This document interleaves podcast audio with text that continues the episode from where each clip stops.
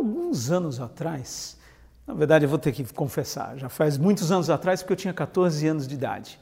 Eu lembro que eu fui para Vitória, lá no Espírito Santo, e as minhas primas, lá elas conheciam um pessoal que escalava montanhas e tal.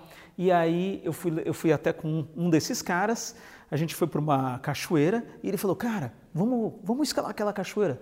Eu falei, meu, você está louco, cara? Eu não tenho as manhas, você tem, mas eu não tenho. Ele falou, não, cara, vem comigo que você vai conseguir. E ele insistiu, eu acabei, sabe quando você fica meio assim, poxa, cara, né, tô chegando aqui nesse local, o cara está insistindo, vamos lá, vai, vamos ver como é que é a parada. Era uma cachoeira, eu não sei dizer quantos metros tinha, mas pelo que eu me lembre, ela era relativamente alta, né? Mas novamente, não, é, não era nada de absurdo. Mas a escalada era mão livre.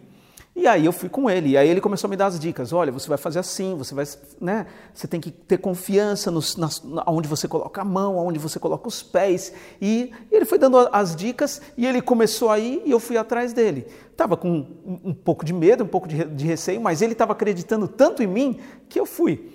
E aí eu lembro que a gente foi indo, a gente foi indo, eu, vou chutar aí que talvez a cachoeira tinha por volta de 4 metros, talvez alguma coisa assim, não sei, talvez um pouco mais. É, e a gente foi escalando. E ele sempre falando: olha, cuidado, faz isso aqui, faz isso aqui que vai dar tudo certo. E eu seguindo as instruções dele.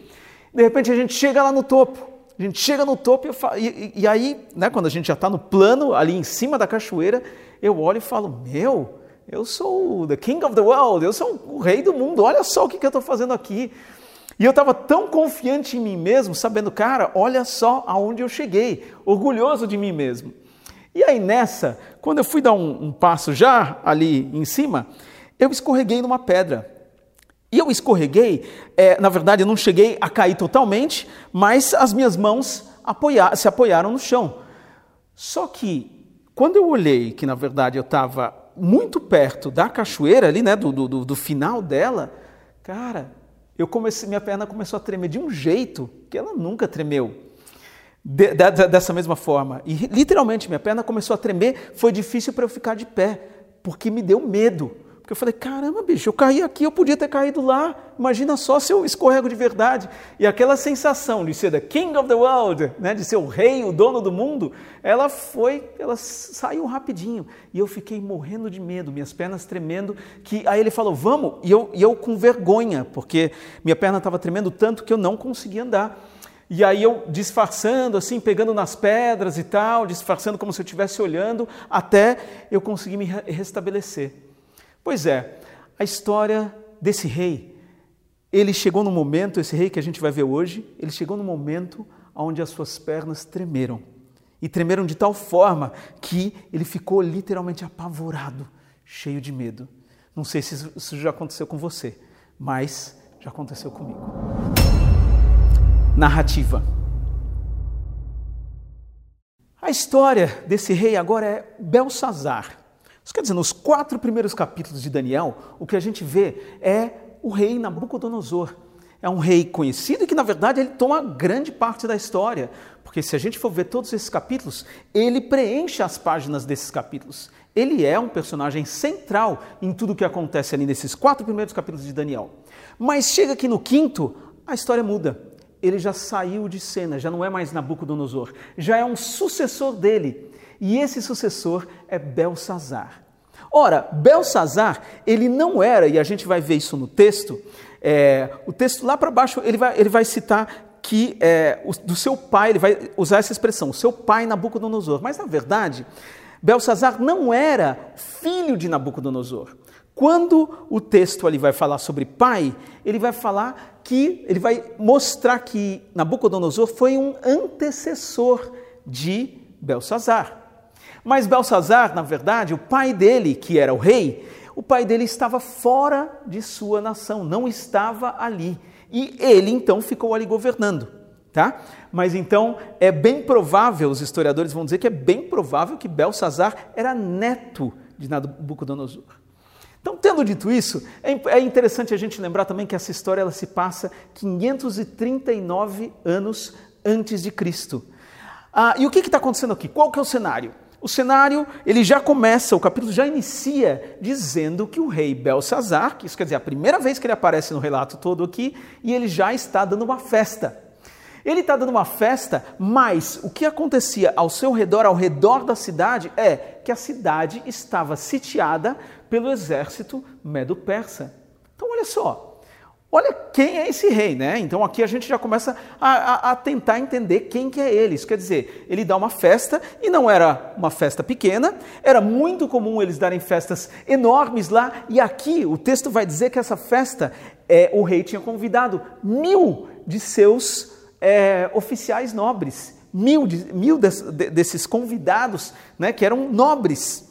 E ainda tinham as suas mulheres e concubinas. Então olha só, é uma festa grande. E era uma festa regada à bebida. Eles estavam bebendo muito vinho. O que o texto vai dizer é que eles estavam realmente bebendo muito vinho. Então, não era uma coisa assim, só, opa, peraí, a gente vai se encontrar aqui para uma janta. Não, é uma festa de verdade, uma festa regada a muito vinho. Chega num determinado momento dessa festa que o rei Belsazar fala o seguinte: galera, vamos fazer o seguinte, eu quero que vocês me tragam, ele ordena para os seus criados trazerem as taças do templo de Deus em Jerusalém. Curiosidade: naquele tempo era muito é muito interessante a gente notar isso que o, quando uma nação conquistava outra e, essa, e a nação vencedora tirava, saqueava o templo, né, aonde tinham os elementos sagrados da outra nação, era um troféu de guerra. E era inclusive uma afronta contra o Deus daquela nação, mostrando: olha só, o nosso Deus é mais forte, ou os nossos deuses, né? porque as nações eram politeístas, o, o, o povo hebreu era um povo é, monoteísta, então os nossos deuses eles são mais fortes do que os seus. E é isso que acontece. Então, ele foi saqueado e ah, em Esdras, por exemplo, a gente vai achar é, o relato de que foram saqueados mais de 5 mil utensílios de prata, ouro e assim por diante. Então, isso foi saqueado e nesse momento na festa, Belsazar fala: galera, tragam aí, porque a gente vai usar essa parada.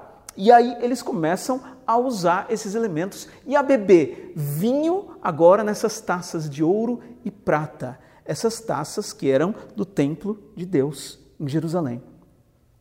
Não bastando isso, o que eles vão fazer é louvar aos seus deuses, porque é isso que o texto vai dizer, que eles começam a louvar os seus deuses. No, no versículo 4 do texto vai dizer que eles louvavam os deuses de ouro, prata, bronze, ferro, ferro uh, madeira e pedra.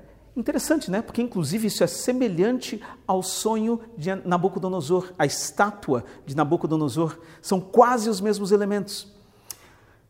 Então, olha só, olha o que está acontecendo, olha a blasfêmia que a galera come começou a fazer. Então, eles estavam bebendo vinho, muito vinho, agora nas taças que foram saqueadas, taças do templo de Deus, e enquanto eles louvavam aos seus deuses.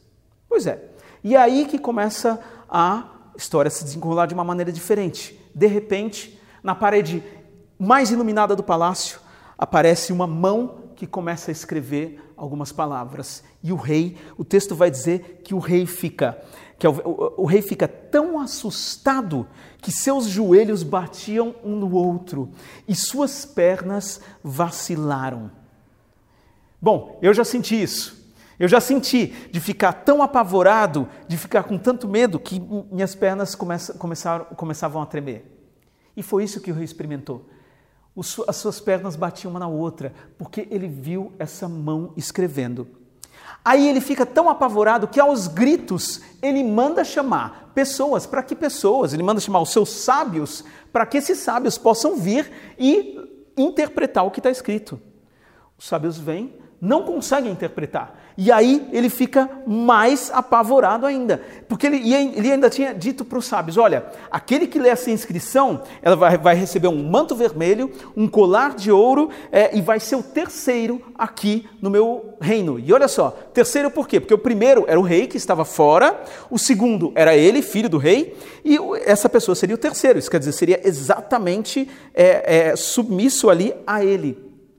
Mas ninguém consegue interpretar que acontece? ele fica ainda mais aterrorizado. É o que o verso 9 vai dizer.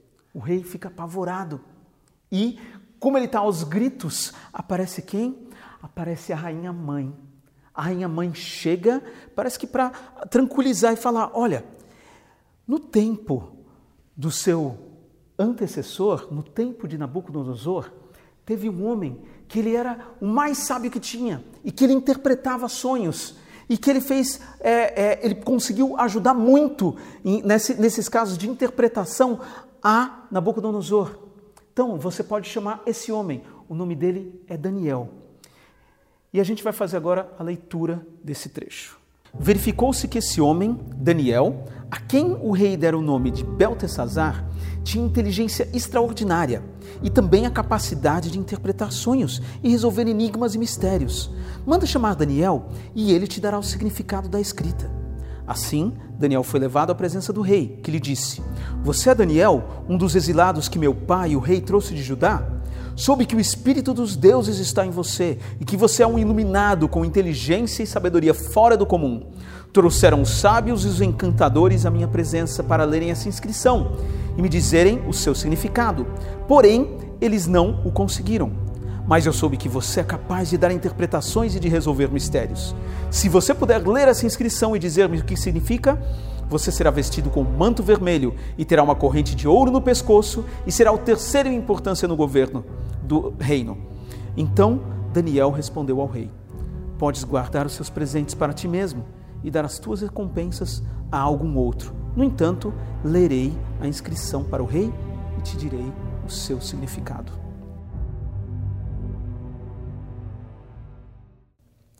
Pois é, é, Daniel tem uma postura, inclusive, um pouco diferente. Ele não chegou dizendo vida longa ao rei, alguma coisa assim. Ele chegou de uma forma um pouquinho diferente. Ele foi chamado, mas ele entendeu tudo o que estava acontecendo. Ele olha a inscrição na parede, ele vê o que está acontecendo. Ele, é bem possível que ele tenha visto as taças e tudo o que estava acontecendo, é, ou como Deus estava sendo zombado. E aí ele já se dirige ao rei de uma forma diferente. Quando Daniel, então, ele vai falar ao rei, ele vai lembrar o rei sobre a história de Nabucodonosor, que é relatado aqui também, é feito um resumo, que eu não vou fazer agora, porque foi a palavra da, do domingo passado. Então, se você não assistiu ainda de domingo passado, eu vou falar, para o de agora, vai assistir do, de domingo passado e depois você volta aqui. Mas é, o capítulo 4, ele vai citar aí várias dessas coisas que Daniel é, começa a falar aqui para o rei Belsazar. Então, olha só, rei, o que aconteceu foi isso, mas você tem se exaltado ainda mais alto. Você tem desprezado Deus e o que ele te deu. E é assim que ele coloca. E aí Daniel vai sim, como ele mesmo disse, isso quer dizer, ele fala: Olha, eu não preciso receber nada de você, mas eu vim aqui, eu vim aqui para fazer algo e eu vou fazer. Então Daniel sabia o que ele estava lá para fazer e que ele não ia ser comprado facilmente, ele não ia fazer em troca de algo, mas ele ia fazer o que era necessário. Então Daniel olha para a parede, ele vê as palavras que estão lá escritas e ele diz para o rei, ele começa a interpretar para o rei. E este é o significado dessas palavras. Mene, Deus contou os dias do teu reinado e determinou o teu fim. Tekel, foste pesado na balança e achado em falta. Pérez, teu reino foi dividido e entregue aos medos e persas. E olha só, depois disso, Belsazar dá ordens para que Daniel então seja vestido com esse manto vermelho, que esse colar, essa corrente de ouro seja colocada em seu pescoço, e ele é proclamado o terceiro em importância no reino.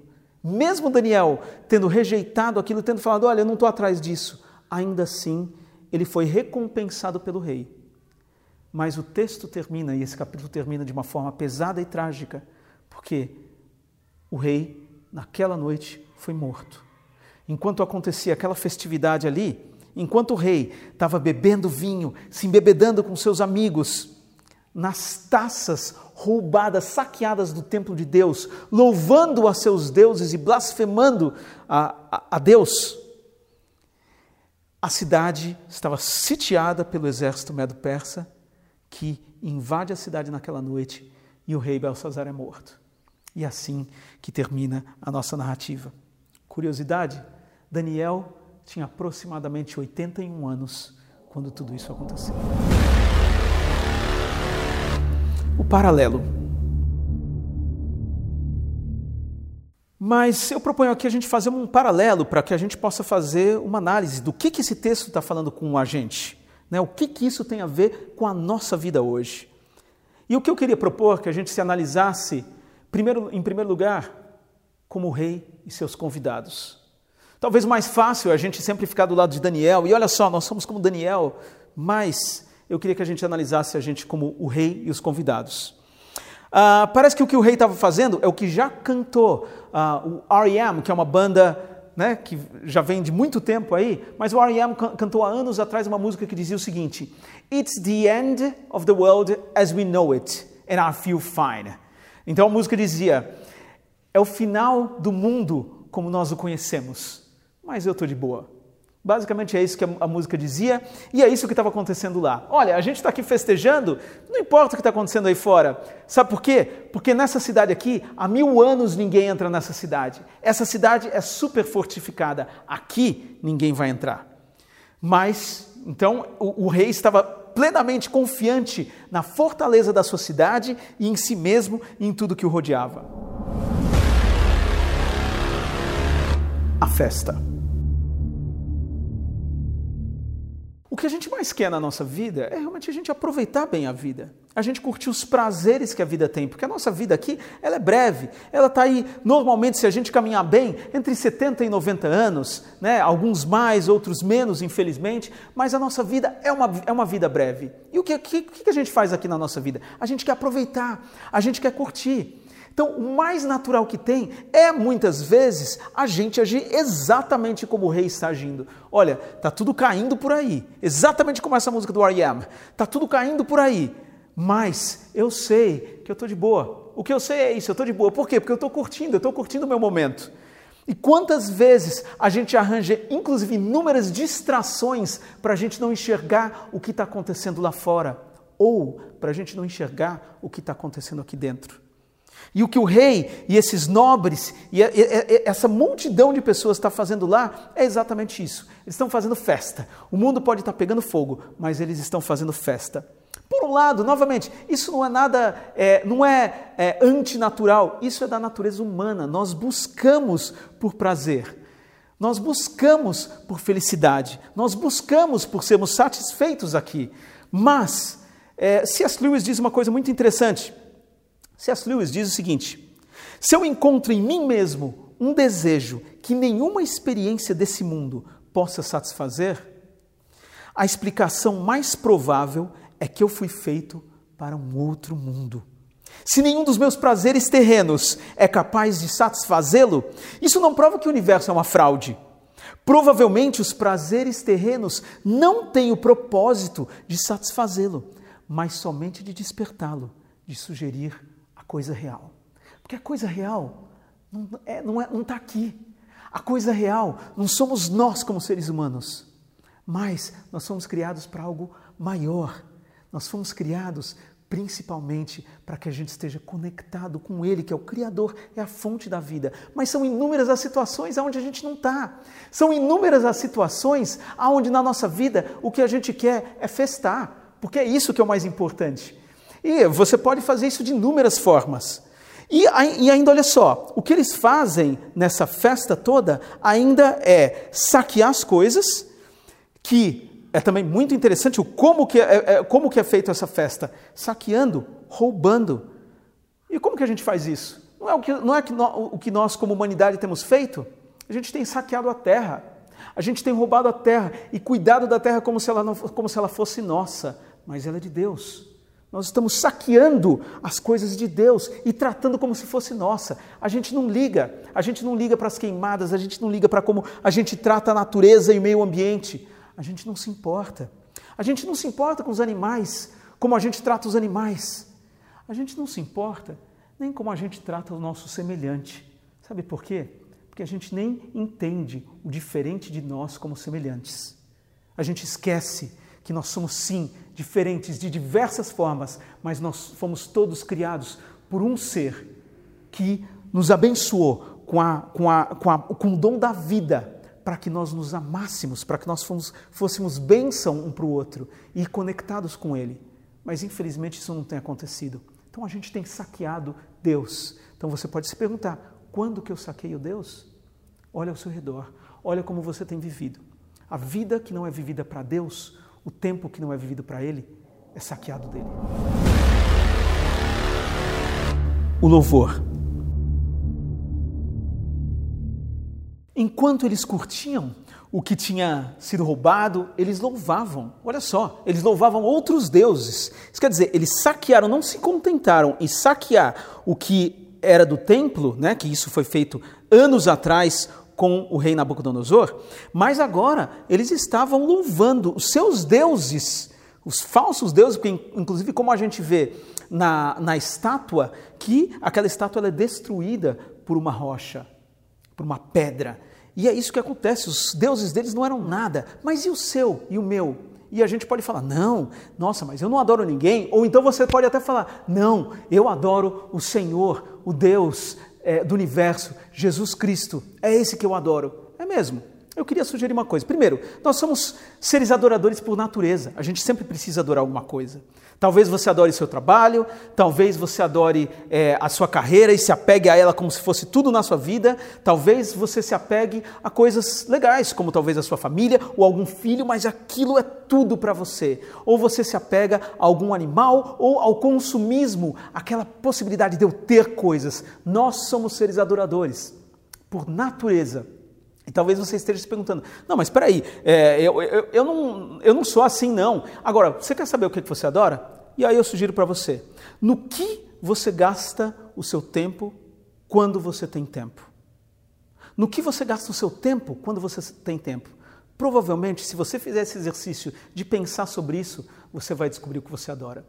E aqui, de repente, a gente pode até falar: nossa, mas puxa, então eu não posso nem curtir minha vida, tenho que ficar só adorando a Deus. Não, de forma alguma.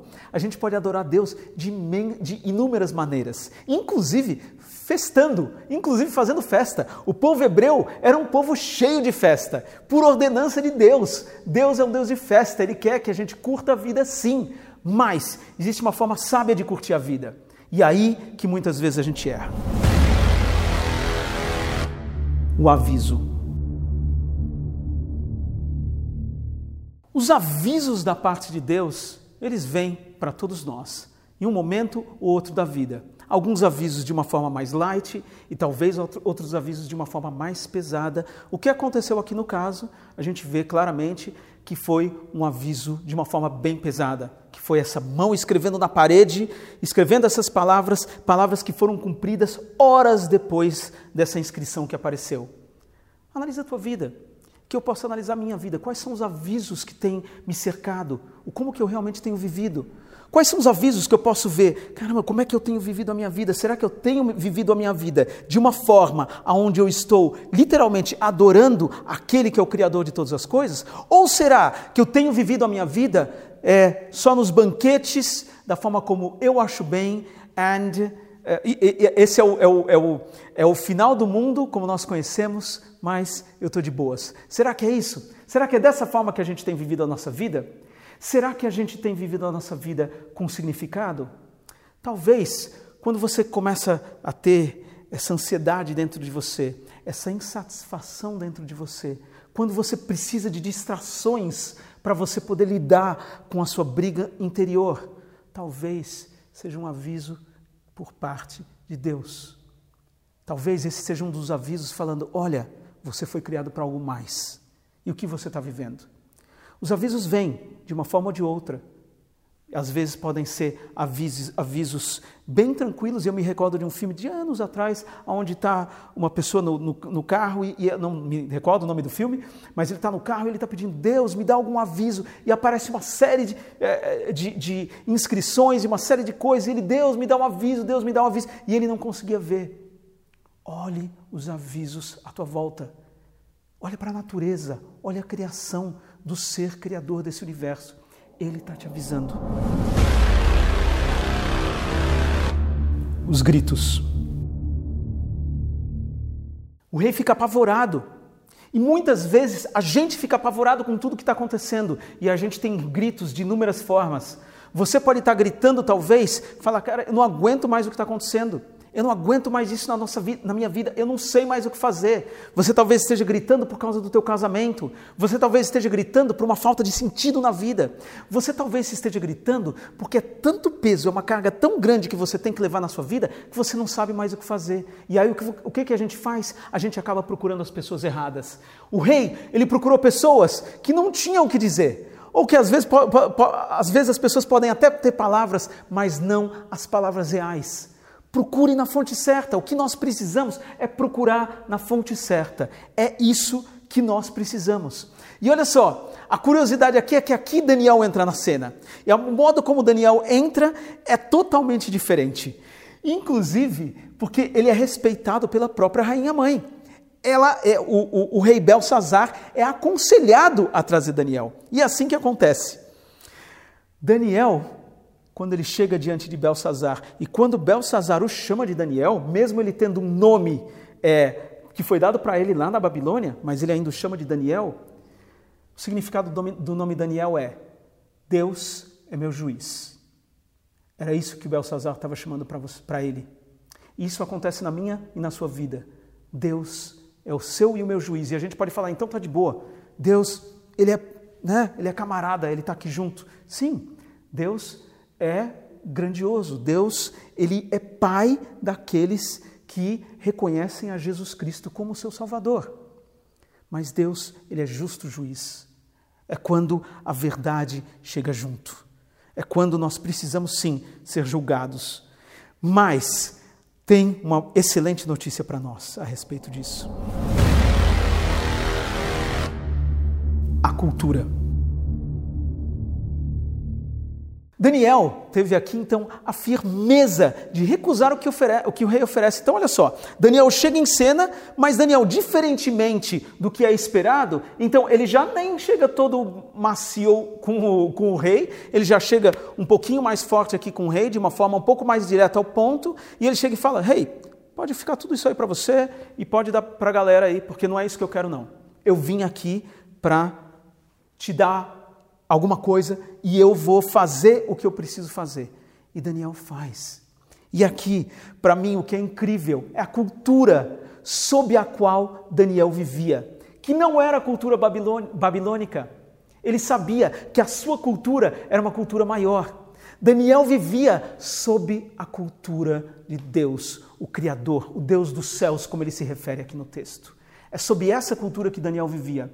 E aqui eu me lembro de uma música do, do, do Kanye West, que é uma música que eu já falei sobre ela, que é o Close on Sunday, que desse álbum eu gostei de poucas músicas, essa foi uma delas. Para mim, essa música ela é, é interessante musicalmente, e numa parte da letra ele vai dizer o seguinte: Siga Jesus, ouça e obedeça, não mais viver para a cultura, nós não somos escravos de ninguém. No more living for the culture, we nobody slave. E aí ele fala: é, eu vou ficar, eu vou, eu vou proteger a minha casa, mesmo que eu tenha que fazer isso sozinho. Eu me dobro diante do rei que está no trono. Minha vida é dele, eu não sou mais meu. E eu acho que isso se encaixa muito aqui. Se encaixa muito porque Daniel sabia que ele não era dele mesmo. Ele sabia que quem busca a, a glória, quem busca ser maior do que o próprio Deus, vai colher. É isso, Daniel sabia disso. E é por isso que ele vem vivendo sob outra cultura. E é isso que eu e você precisamos. A gente precisa entender que nós somos sim julgados. Nós seremos julgados. Seremos julgados por Deus. E aí? Como é que a gente vai justificar as nossas falhas, os nossos erros? Como é que a gente vai justificar o que a gente tem roubado, como se fosse nosso, mas na verdade é dele, é de Deus? Como que a gente vai justificar isso? Jesus é aquele que pode nos justificar. Jesus é aquele que veio para pagar o meu e o seu pecado, para que dessa forma a gente pudesse ter agora um acesso livre com o Pai porque agora nós somos justificados por Jesus. Nós fomos comprados por um preço alto. Fidelidade. Daniel foi fiel no seu modo de viver dentro de uma cultura que não era a cultura de Deus, a cultura dominante ali da época e do local, mas ele sabia que o que ele precisava era ser dominado pela cultura de Deus, o Pai, o Deus dos céus. E é assim que a gente precisa viver. E esse texto nos convida a isso. Esse texto nos convida a que a gente possa olhar para as nossas vidas. Não simplesmente a gente se, é, se enxergar como Daniel. Nós queremos sim ser como ele. Mas lembrando que aqui ele, tava, ele já tinha por volta de 81 anos e tinha vivido uma vida de muita fidelidade, já tinha passado por muitas dificuldades. E ainda passa por mais, como a gente vai ver no domingo que vem. Mas que a gente saiba qual é o custo de ser um discípulo de Jesus o custo de ser um seguidor. A gente vai aproveitar essa vida? Sim, mas tem muito mais junto do Pai. Jesus. Jesus é esse que nos justifica, que dá a vida por nós, para que a gente possa viver uma vida sob uma outra cultura, para que a gente seja um presente e uma bênção nesse mundo, para que a gente viva o que Deus tem para que nós vivamos, sendo realmente influenciadores de uma forma maravilhosa nesse mundo que precisa tanto do amor de Cristo. Deus te abençoe.